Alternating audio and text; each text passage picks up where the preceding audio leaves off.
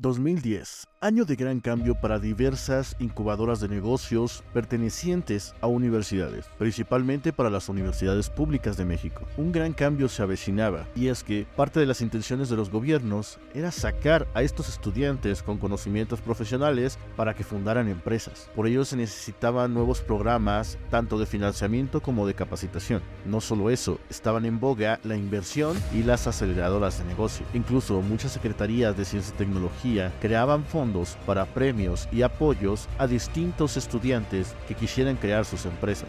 2010 fue el auge para México del inicio de lo que posteriormente se conocerían como grandes fondos de inversión. Pero de todas las industrias existentes en los que un estudiante podía salir y fundar su empresa, la industria de la salud era por mucho una de las menos desarrolladas. Incluso hoy en día son de las que menos se emprenden. Si hacemos un mapeo de las empresas de salud, encontraremos que la mayoría de las que tienen éxito tienen que ver más con el financiamiento de proyectos tradicionales de empresas que ya existen o de simplemente recopilación de datos, pero muy poco en innovación y tratamientos médicos. Lo cierto es que muy pocos fondos de inversión quieren apostarle a la innovación médica y sobre todo a lo que tenga que ver con drogas. Ya desde 2010, la mayoría de fondos, si no es que todos, huían de cualquier cosa que tuviera la palabra tratamiento o cura, incluso de diagnóstico. ¿Cómo están? Sean bienvenidos a Negocios de Salud. Mi nombre es Miguel García y es un gran, gran placer estar con ustedes un día más. Y sobre todo ahora porque precisamente está en boga esta noticia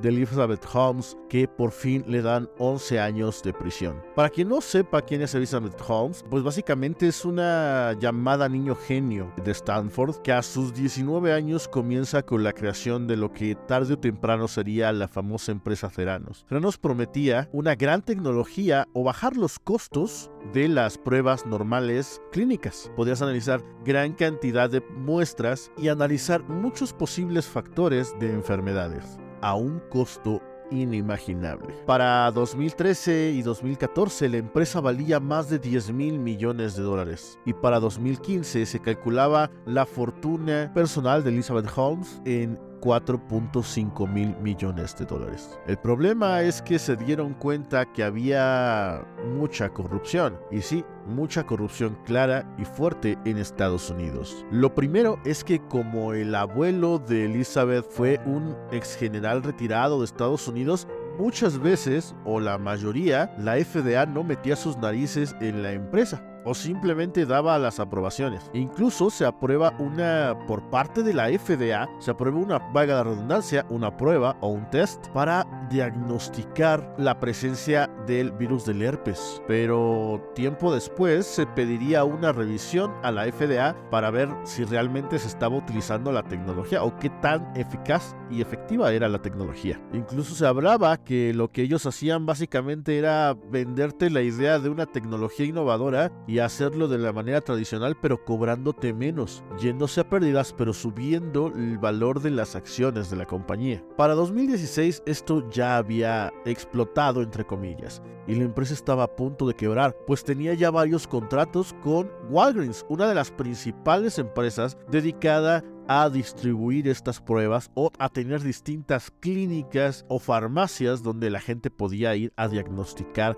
distintos padecimientos. La empresa, una vez de que rompe relaciones con sus principales clientes, está al borde de la quiebra. Pero para 2017, pues un fondo de inversión da una especie de préstamo a fondo perdido como inversión. Para 2017, un fondo de inversión presta 100 millones de dólares a Ceranos. Sin embargo, en 2018 se dan cuenta del error. La SEC, que es quien se encarga de la parte de los valores y todo lo que tiene que ver con lo relacionado a bolsa e inversión de Estados Unidos, declara como fraude la supuesta tecnología de Theranos.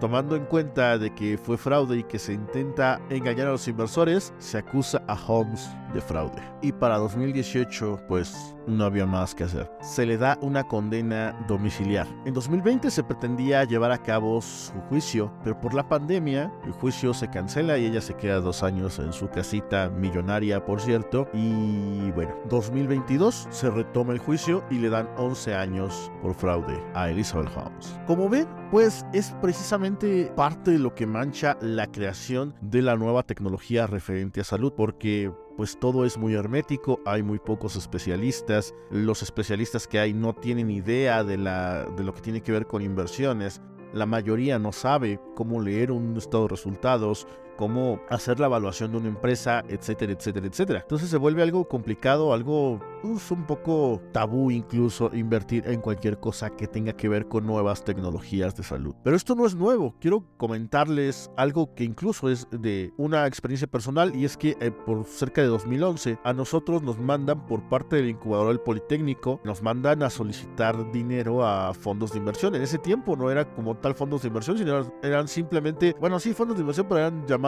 inversionistas ángeles, que son distintos a los fondos de inversión. Como tal, no había aquí fondos de inversión, entonces era la única manera de perdón, aclaro, fondos de inversión para de alto riesgo. Fondos de inversión siempre ha habido, bueno, no siempre, pero sí de la historia reciente ha habido, pero no fondos de inversión de alto riesgo. Estaban los llamados inversionistas ángeles. Y ya desde entonces estaba un programa que ahora sí ya es, me parece, un fondo de inversión, que es 500 Startups, que es está en todo el mundo, pero hablábamos de la Oficina de México, también Angels Ventures México y Google México. Todos ellos tenían una manera de hacer partnership para algunos estaban buscando nuevas tecnologías, nuevas empresas en que invertir. Y como siempre, pues el Politécnico poniendo en alto a su técnica. Recuerdo que íbamos tres, tres emprendedores llevando o intentando llevar nuestro proyecto al siguiente nivel. Lo único que teníamos, y es totalmente entendible, era el conocimiento técnico entre comillas, porque realmente para esos entonces, pues sí sonaba algo muy loco, lo que hacíamos nosotros y lo que hacían ellos también. Pero claramente uno de los de las personas que trabajaba ahí nos dijo, "Mira, va a sonar muy mal lo que te voy a decir, pero los inversionistas no quieren relacionarse con drogas. Nada que tenga que ver con la palabra cura, terapia, diagnóstico, etc, etc, etc. ¿Por qué? Porque les da mala imagen de sus empresas. E incluso hay algunos que se llaman inversionistas silenciosos que ocultan su identidad, pero aún así no quieren verse relacionado a eso. Y se entiende porque la parte de investigación médica es mucho dinero invertido, mucho riesgo el que lleva para ver si se concluye o no, y además pues está la parte de que incluso aunque sea efectivo, pues te tienen que aprobar y gastar muchísimo más dinero en hacer los trámites. Y en comprobar pues que lo que tú creaste realmente es para lo que dices. E incluso nosotros dejamos de hacer investigación de ese estilo porque dos o tres veces pues te gastas todo el dinero que tienes y la comercialización y aprobación es realmente costosa. Posteriormente, pasan 10 años, nos enteramos eh, recientemente en 2018 de lo de Teranos y pues esto se apestó más. Realmente si tú vas a cualquier fondo de inversión, a cualquier inversionista ángel y le dices, mira, tengo esta nueva terapia, esta nueva tecnología diagnóstica, etc, etc, la verdad es que no te van a pelar. Suena interesante, pero la mayoría no te va a pelar. Salvo, por ejemplo, en el TEC de Monterrey, que también se entiende que es otro nivel, por lo menos en cuanto a negocios. En el TEC de Monterrey sí hubo un proyecto que se tradujo en un producto final que obtuvo incluso un registro sanitario que era un diagnóstico, bueno, era un aparato que servía para diagnosticar el cáncer cervicouterino a través de fotometría. Y eso está súper interesante y súper padre, ya lo hablaremos en su momento, pero es importante que sepan que sí se puede, que es muy muy difícil, pero por, por lo menos en el TEC sí lo lograron. También estaba la contraparte de, me parece también que del polio de la UNAM, que estaban haciendo algo similar, pero pues se tardaron muchísimo más tiempo, no era como que tan claro el proyecto. Incluso había una doctora que es súper reconocida, me parece que se llamaba Irma, que estaba trabajando con diagnóstico fotométrico en cuanto a también casos cervicouterino, pero muchas otras cosas más.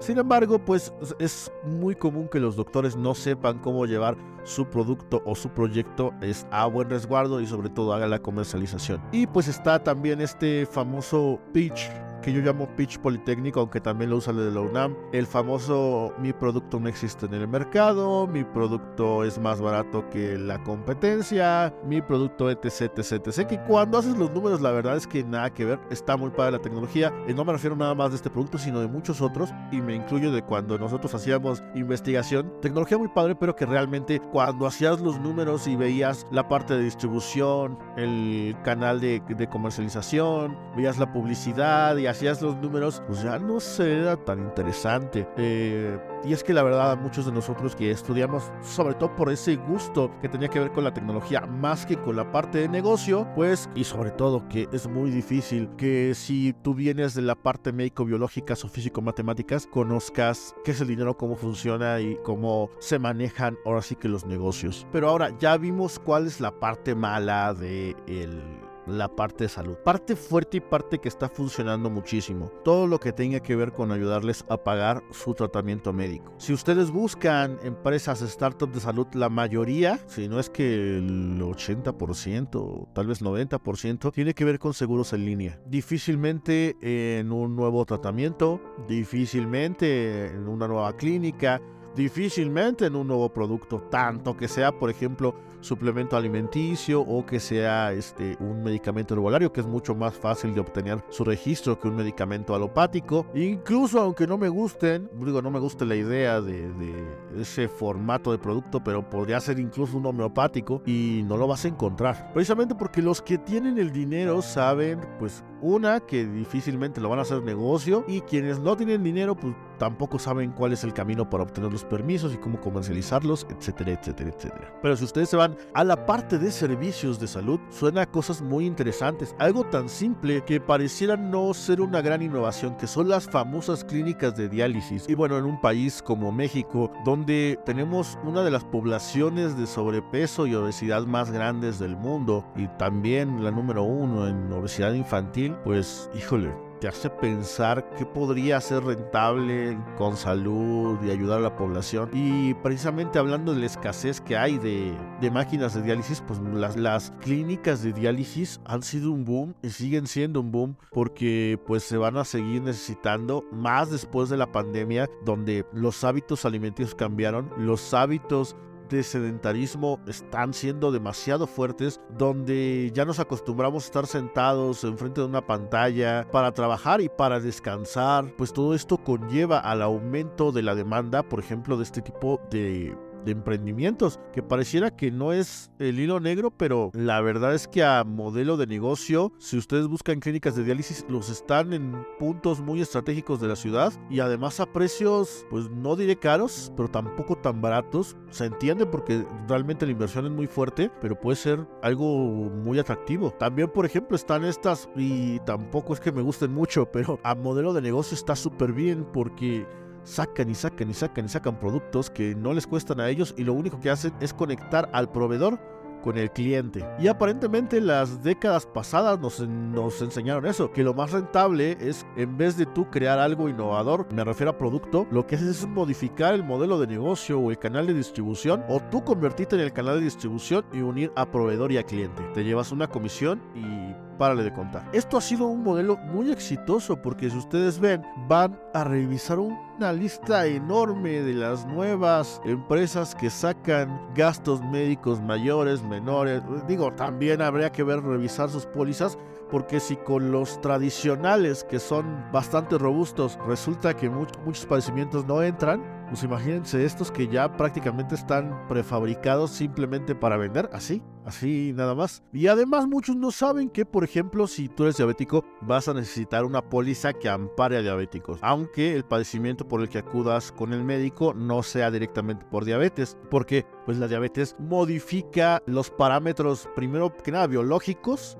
normales, pero también las pólizas de seguro. Y ya nos hemos encontrado con gente que nos hablan sobre, sobre eso, que no les cubren porque no les avisaron, porque les dijeron sí, sí, sí, te cubre todo. O también la otra parte de que el deducible jamás se dan cuenta de, cómo está la parte de los deducibles, donde pagan una póliza mensual pues relativamente baja. Y digo relativamente porque algunos son hasta de mil pesos mensuales y todavía tienen una póliza deducible de entre 7 y 12 mil pesos. Dices tú, híjole, y para atenderme una gripe y realmente si yo no me expongo tanto, y si por ejemplo hago home office y pago una póliza de seguro de gastos médicos mayores de 2 mil con un deducible de 12 mil y la mayor parte de la cobertura está orientada más hacia accidentes de trabajo, pues creo que no estás, no elegiste realmente el producto que necesitabas, pero seguramente alguien te lo vendió por sí, sí, sí, te cubre todo, aquí tú te despreocupas eh, de la vida, te, ya no vuelves a ir al, al seguro social, realmente son prácticas pues que se entienden, pero que son al menos cuestionables. Pero precisamente estas nuevas empresas como que vienen a modificar un poquito eso, sin embargo sigue habiendo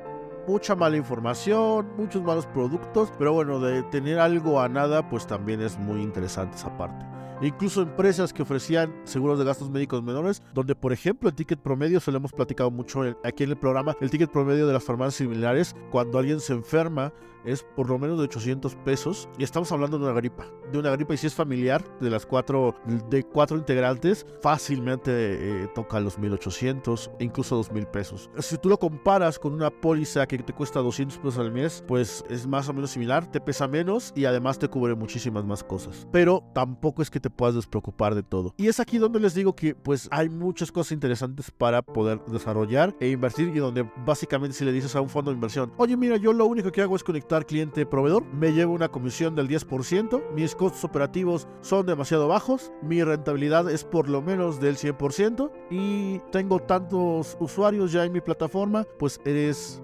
demasiado atractivo para un fondo de inversión. Está la parte de lo que le llaman telesalud, que recuerdo por lo menos a, los acuerdos de, de, la Joint Commission International y algunas normas, incluso mexicanas, no es telesalud, pero bueno, lo dicen así, donde básicamente es una consulta a través de Zoom. Al principio a muchos médicos no les gustaba hasta que se dieron cuenta pues de que de todos modos lo iban a hacer. Comenzaron a hacerlo y hay muchas empresas que te sacan la cita con el médico y ya hospitales grandes. Además puedes llevar a cabo tu disque consulta de telesalud, que nuevamente pues nada de telesalud tiene, nada más es una simple videollamada, pero bueno, me dicen telesalud. Y ya hablaremos también de por qué no es telesalud, cuál es la norma de referencia, etcétera, etcétera, etcétera, pero pues también esto está muy en boga, hay muchísimas empresas que sacaron. Vaya, por ejemplo, una grandísima, un gigante que es Teladoc, que es lo que hace te da a videoconsultas, te saca la cita con el médico, sobre todo médico especialista, y bueno, te cobra. Es más barato y realmente pues a veces es suficiente. Pero repito, esto como tal no es telesalud, por lo menos por las normas internacionales y mexicanas. Está también, por ejemplo, algunas empresas que sí están adentrando más, por ejemplo, empresas que hacen modelado 3D, donde pues está orientado a que el médico haga mejor su chamba. Está también la parte de empresas que están haciendo un poco de robótica o piezas sobre todo los chinos, hijos, decía un chiste pinches chinos, para nada es despectivo, sino es todo lo contrario. Decirles, es que son tan ávidos, tan inteligentes, tan dedicados, tan admirables, que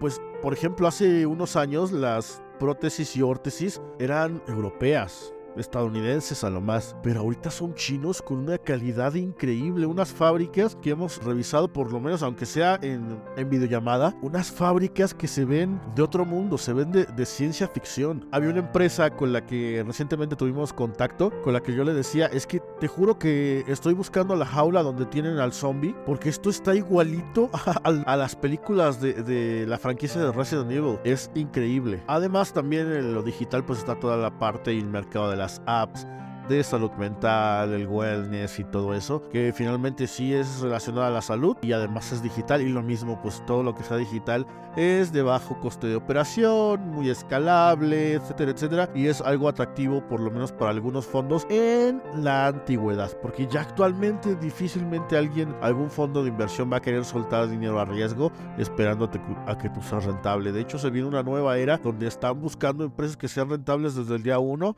y no tanto al crecimiento, sino a, la sostenibilidad, no del medio ambiente, sino del negocio. Y bueno, también están esas grandes startups que eh, realmente son rentables, son una locura. Por ejemplo, Pills, una farmacia muy grande e innovadora que compra Amazon, de hecho, que su gran innovación, aunque pareciera una tontería, era separar o acomodarles los medicamentos a los viejitos, dárselos en una tira y pues, facilitarles la vida. Evitar que hubiera errores de medicación por parte de ellos y pues bueno, eso fue un boom que los compran por mil millones y Pills opera simplemente en Estados Unidos porque evidentemente las leyes son distintas en todos los países y difícilmente podría ser aplicable su modelo de negocio, pero pues es algo a considerar bastante interesante. Y bueno, finalmente ya vamos a las conclusiones. Conclusiones, ¿se puede invertir en salud? Sí, pero lo más rentable o lo que se pinta para esta década es que tu empresa sea rentable desde el día 1, bajo coste, alta rentabilidad, enfocarse mucho en marca, el no querer descubrir algo demasiado innovador si no tienes la capacidad para sustentar pérdidas a años porque pues el capital de riesgo se está prácticamente secando. Veíamos hace unos meses como los grandes fondos de inversión de capital de riesgo, Sequoia, Y Combinator, el mismo SoftBank, les decían, la, mandaba las cartas a sus startups de chavos, dos años se seca la fuente de dinero, háganle como puedan. Aquí en México veíamos cómo se retiraba Merkeo, pero de la noche a la mañana, etcétera, etcétera, etcétera. Entonces eh, se viene cambios súper importantes donde el emprendimiento de salud va a ser muy, muy interesante. Sobre todo si estalla la aparentemente inminente recesión, pues es ahí cuando se crean los grandes monstruos de la siguiente década. Y por favor, coméntenos, ya sea en, la, en redes sociales o si donde están escuchando la plataforma les permite hacer comentarios. Por favor, coméntenos qué tal les parece, cuáles han sido sus experiencias en emprendimiento, en conseguir capital, cómo han levantado su negocio, sobre todo si es de salud, o cómo están pensando el, el poder llevar a cabo ese sueño de emprender en salud. ¿Cuáles son sus miedos? ¿Cuáles son sus fortalezas? Queremos saber todo para nosotros también aprender de ustedes y poder llevar juntos la salud de México al mundo.